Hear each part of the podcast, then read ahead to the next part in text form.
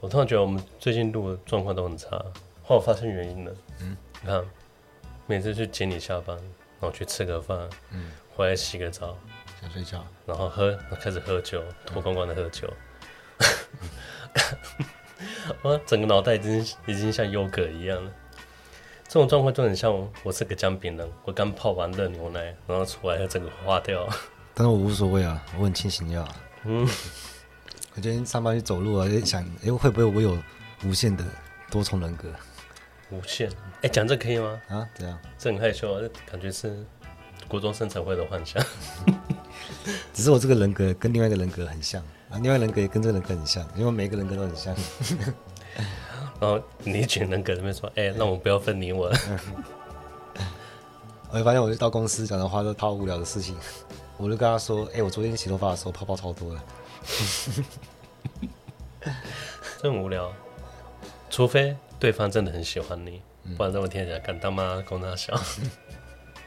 哦，你觉得我很有兴趣听你泡泡很多吗？我有教他一些生活的小技巧。你看，我现在都是早上就喝咖啡，然后加一杯水，一口咖啡一口水的交替喝，可以喝比较久。还是啊？哎，讲到咖啡，我看到那个中国那个新闻，你看到哪一个？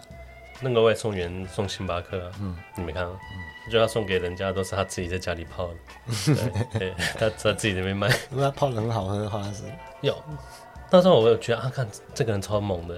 他被人家抄的时候，去他家看，他设备都是超精良的，很标准，要干净卫生。他真的去找市面上就是星巴克他们自己用的材料，还是很良心在做。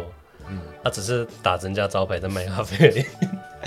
今天千错万错，你就吃到星巴克爸爸的蛋糕，嗯、一定要抓你。自己改个名字，我猜生意还是很好。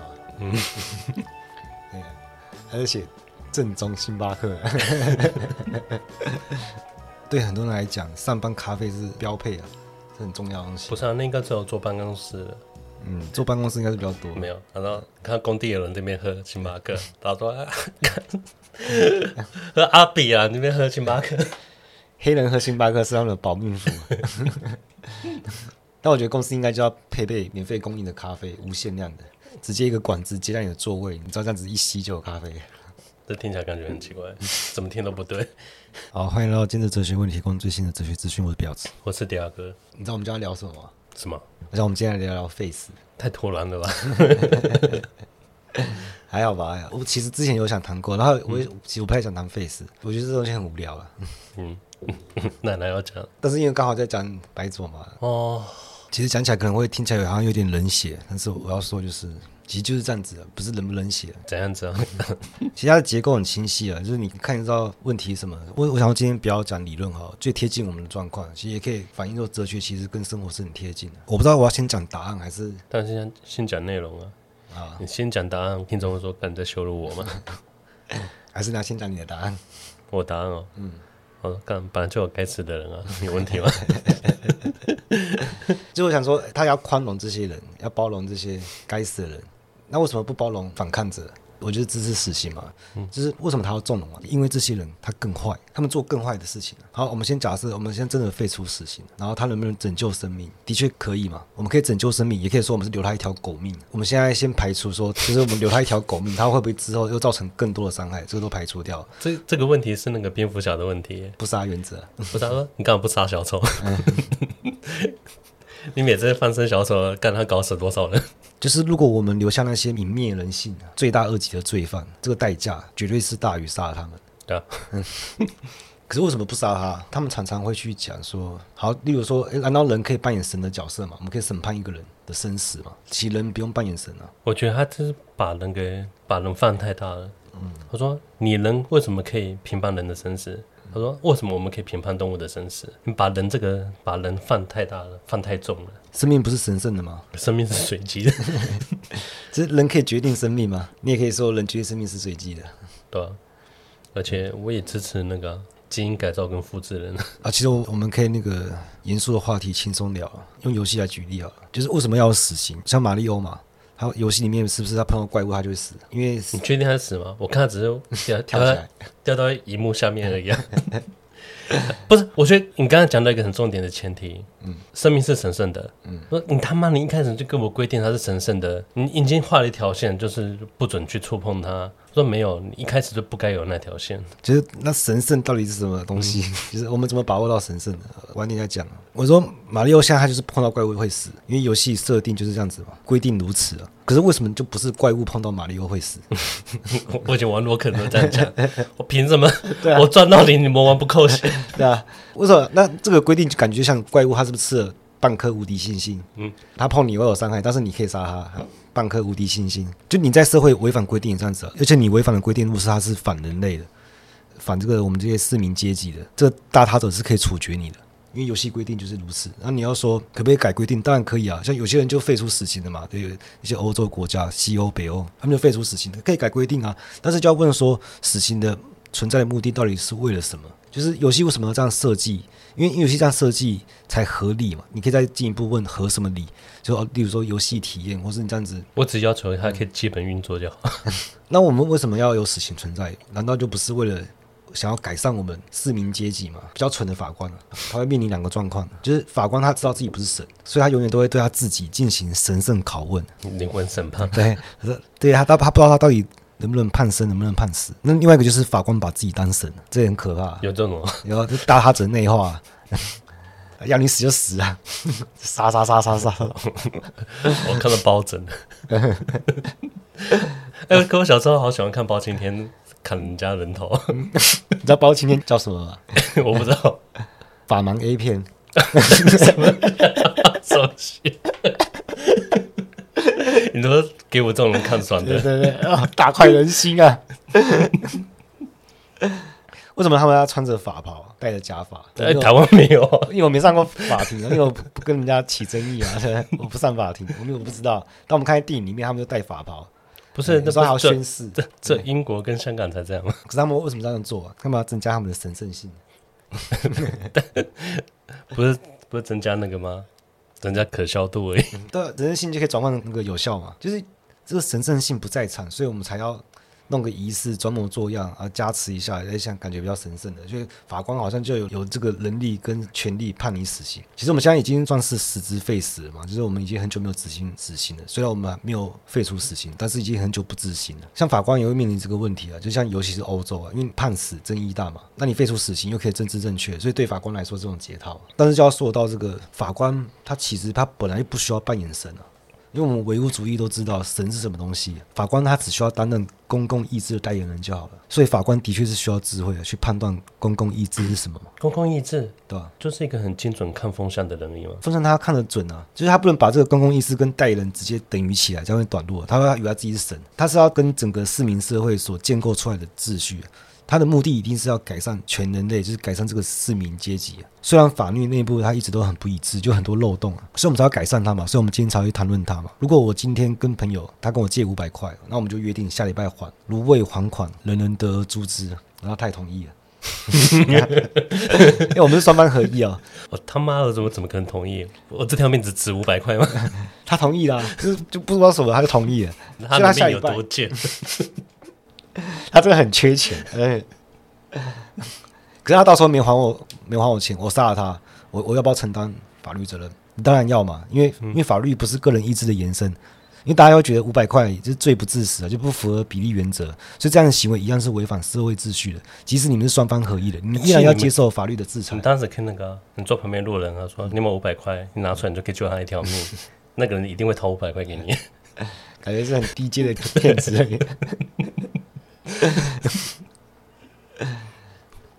所以我说，这个人只要违反了秩序，你该处死就处死，就像马里欧一样，你碰到就你就要死。谁叫你在玩这款游戏？法官就代表那个大他者，就是整个秩序。如果他以为他自己是神的话，代表整个秩序的话，他也是违反秩序的，是不用到处决他。但是这个秩序自身，他应该就有一个反呆机制啊，让这个法官脱下法袍之类的。所以我还特别去查那个 Face 联盟的他们的，他们说为什么要废死？我还真不知道哎。我们一条一条看哈。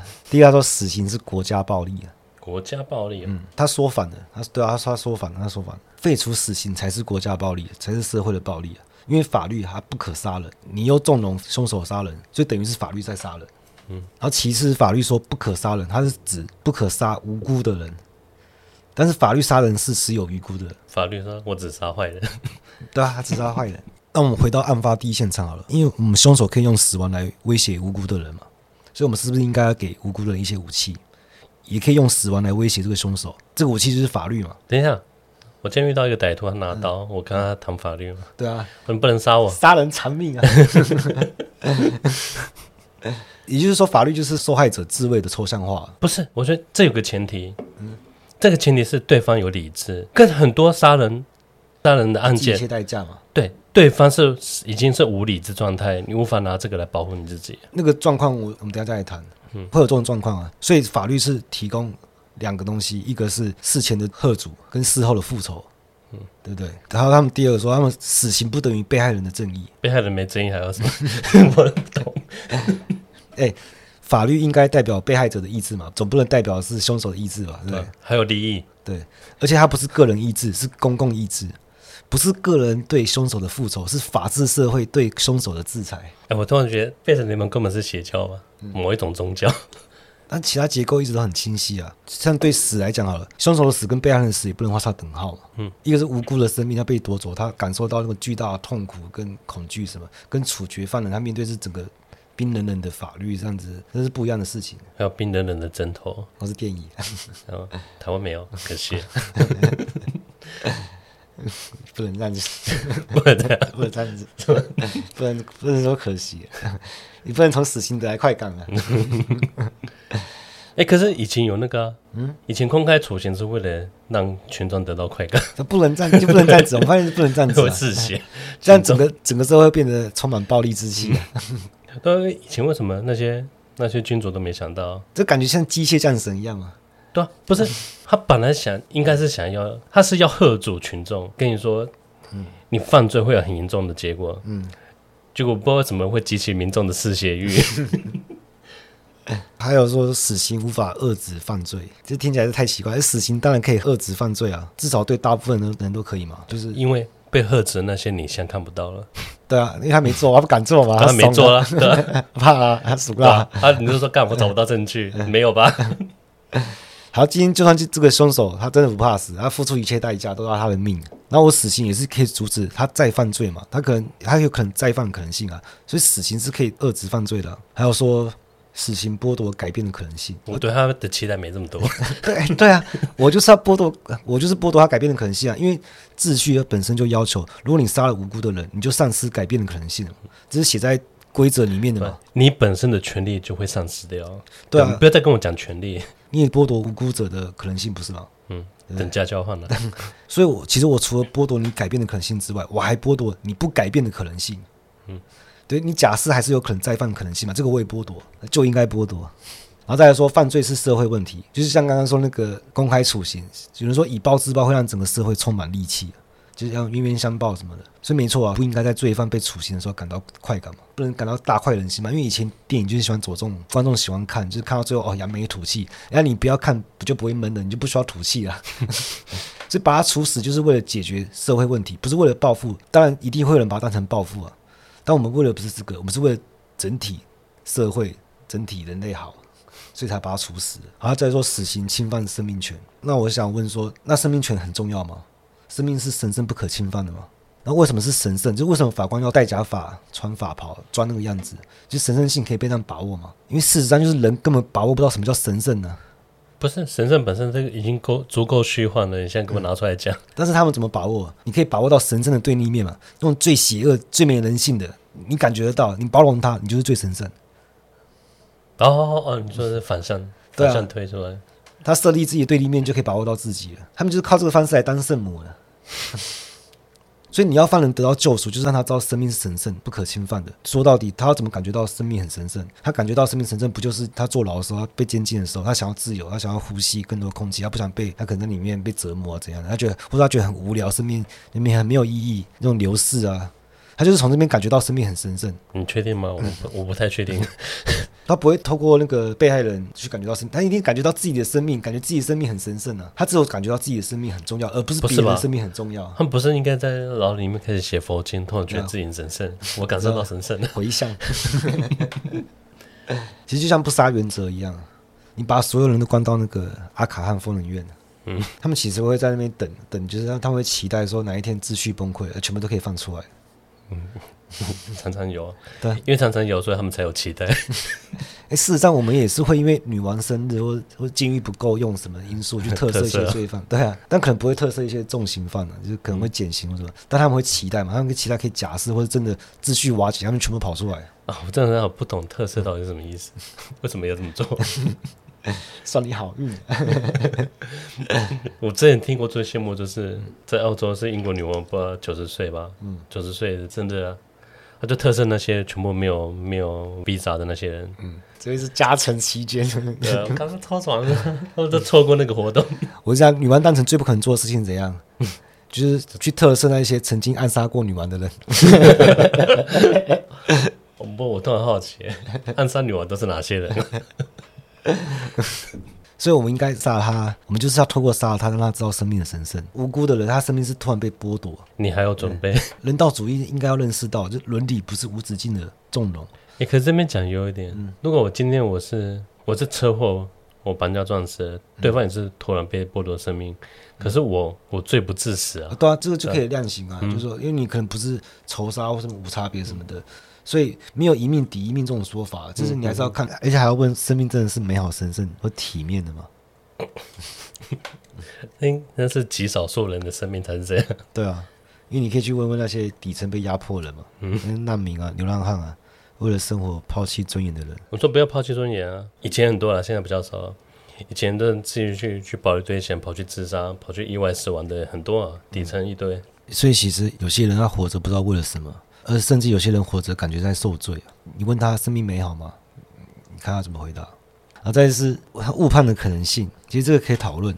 那其实我觉得跟死刑没有什么太大关系啊，因为 Face 也有可能误判啊。嗯，你说要留他一条命，他有有翻盘的机会。那 Face 也有可能误判他是无辜的嘛？死刑的存在好像给法律杀人的执照，可是你只能杀罪该万死的人嘛？我们不是让法官当神，想杀谁就杀谁。所以我们应该要更谨慎，就是更小心去审判嘛，就是。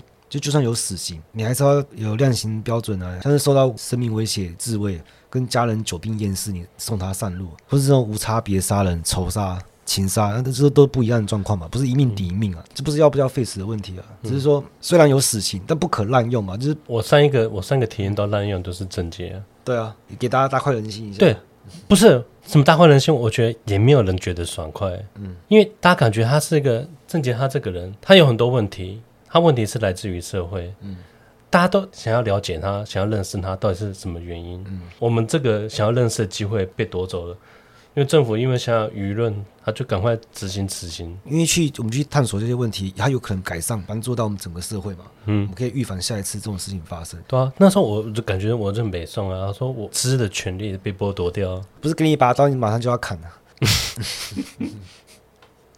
那也有人说如果。杀人是唯一死刑的话，那凶手会怎样？他就他觉得说，哎、欸，那背一条命跟背十条命不是一样的吗？会导致凶手滥杀更多人。没有人以以杀人为乐的，可能有不多。他这个说法就是因为死刑的贺阻力本来就是设定在他杀第一条人命，就是他开杀戒之前就阻止他。嗯，所以如果他杀了一个人，你现在要做事情就赶快把他抓起来嘛，有必要就。就地立法，说接下来的问题应该是警察的问题，不是法律的问题。所以你应该会辨别吧？像那种无差别大规模的屠杀，这时候你就可以先斩后奏嘛。我觉得问题最多遇到就是美国的枪击校园枪击案了。对啊，在当下是不是你就可以把他击毙？嗯，好，就算今天他真的我们我真的杀错了，他可能是被催眠什么？那就去抓催眠他的人嘛，就去就去改善这个法律，去想办法阻止同样的事情会上演嘛。不是废除死刑，坚持不杀原则。然后那那个人打到他弹尽粮绝，十一队人，再把他抓起来。他一样是杀了一条命，跟杀了十条命都是一样的嘛。如果你废死的话，他杀一条命跟杀十条命还是一样的，反正终身监禁啊。嗯，所以会不会误判？那当然会啊。所以我们要很谨慎去处理啊，而不是废除了死刑我们就摆烂，就是啊他可能有罪，可能无罪，那我就判终身监禁，让他慢慢等。而且你真的要废死的话，那你街上警察应该也顺便静待枪支，因为他可能误伤歹徒。然后导致歹徒死亡嘛？那法律是站在凶手那一边的，因为凶手可以持枪，同时确保不会被判死刑。那简直跟开金手指一样。嗯，啊，休息一下，我抽根烟。衣服应该是不是收衣服？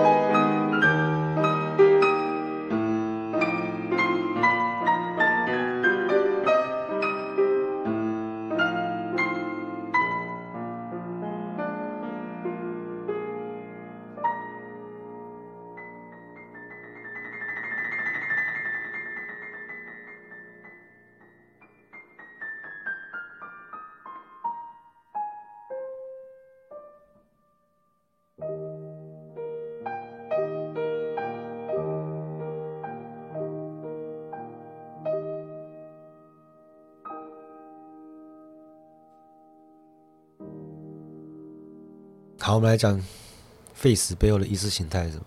背后的意识形态，嗯，就是为什么圣母婊要纵容这些罪犯，要说他们是可教化、有人性的，甚至他们是有人权的。事实上，他们说他有人性，他们才是把他当成没人性的人。因为你没人性，我包容你才会显得我有人性嘛。嗯，因为有人性，所以不杀他，但是把他关在牢里，就是剥夺他的人性啊。就我把这些罪犯养在这边有两个好处，第一个是可以慰问，就我帮你们把这些没人性的人关起来，然后之后你们最好乖乖听话。今天如果社会秩序被颠覆的话，这罪犯全部放出来，就像阿卡汉一样。百鬼夜行，就我养的那些牛鬼蛇神就全部放出来。不是、啊，这是什么情况？看，又不是北斗神拳，就不是都会有那个电影里面都有最后一间看起来那个很特殊、最强的，不是？嗯，啊，永远都会在那个门上的那个眼睛开口打开而已。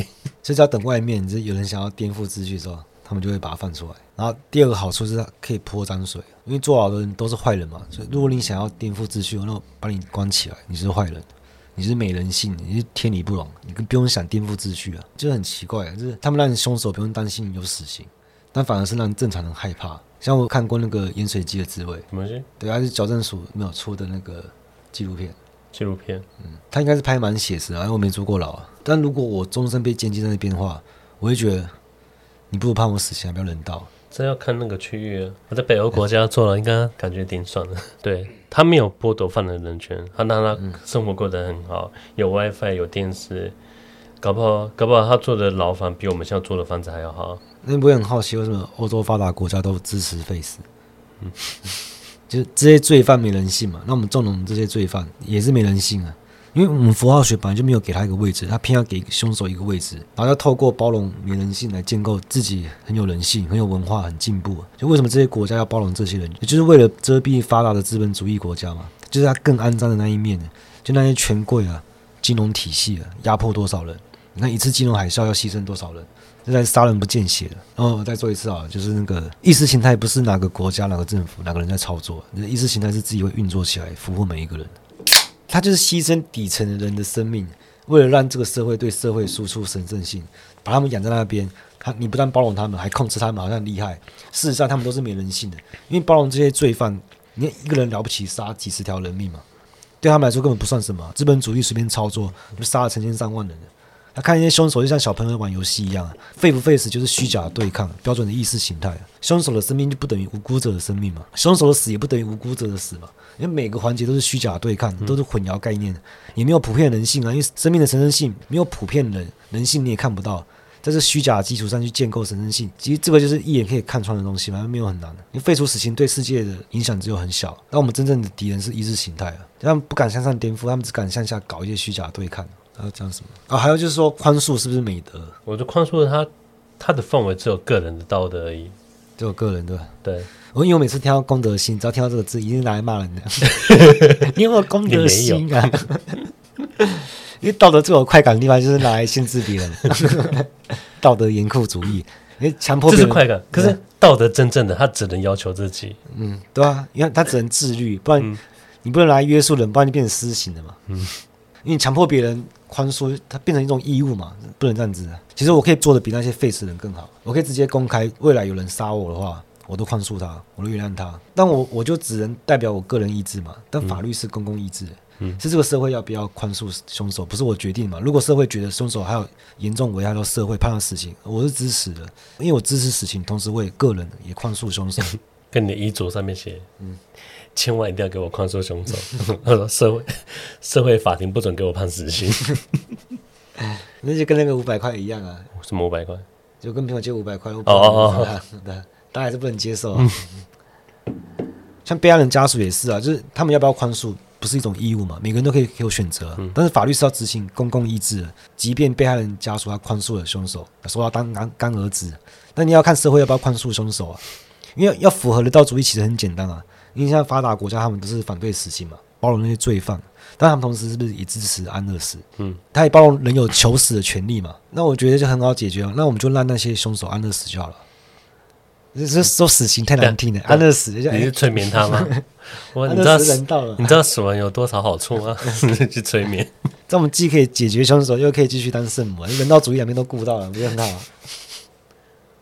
好，今天就到这，拜。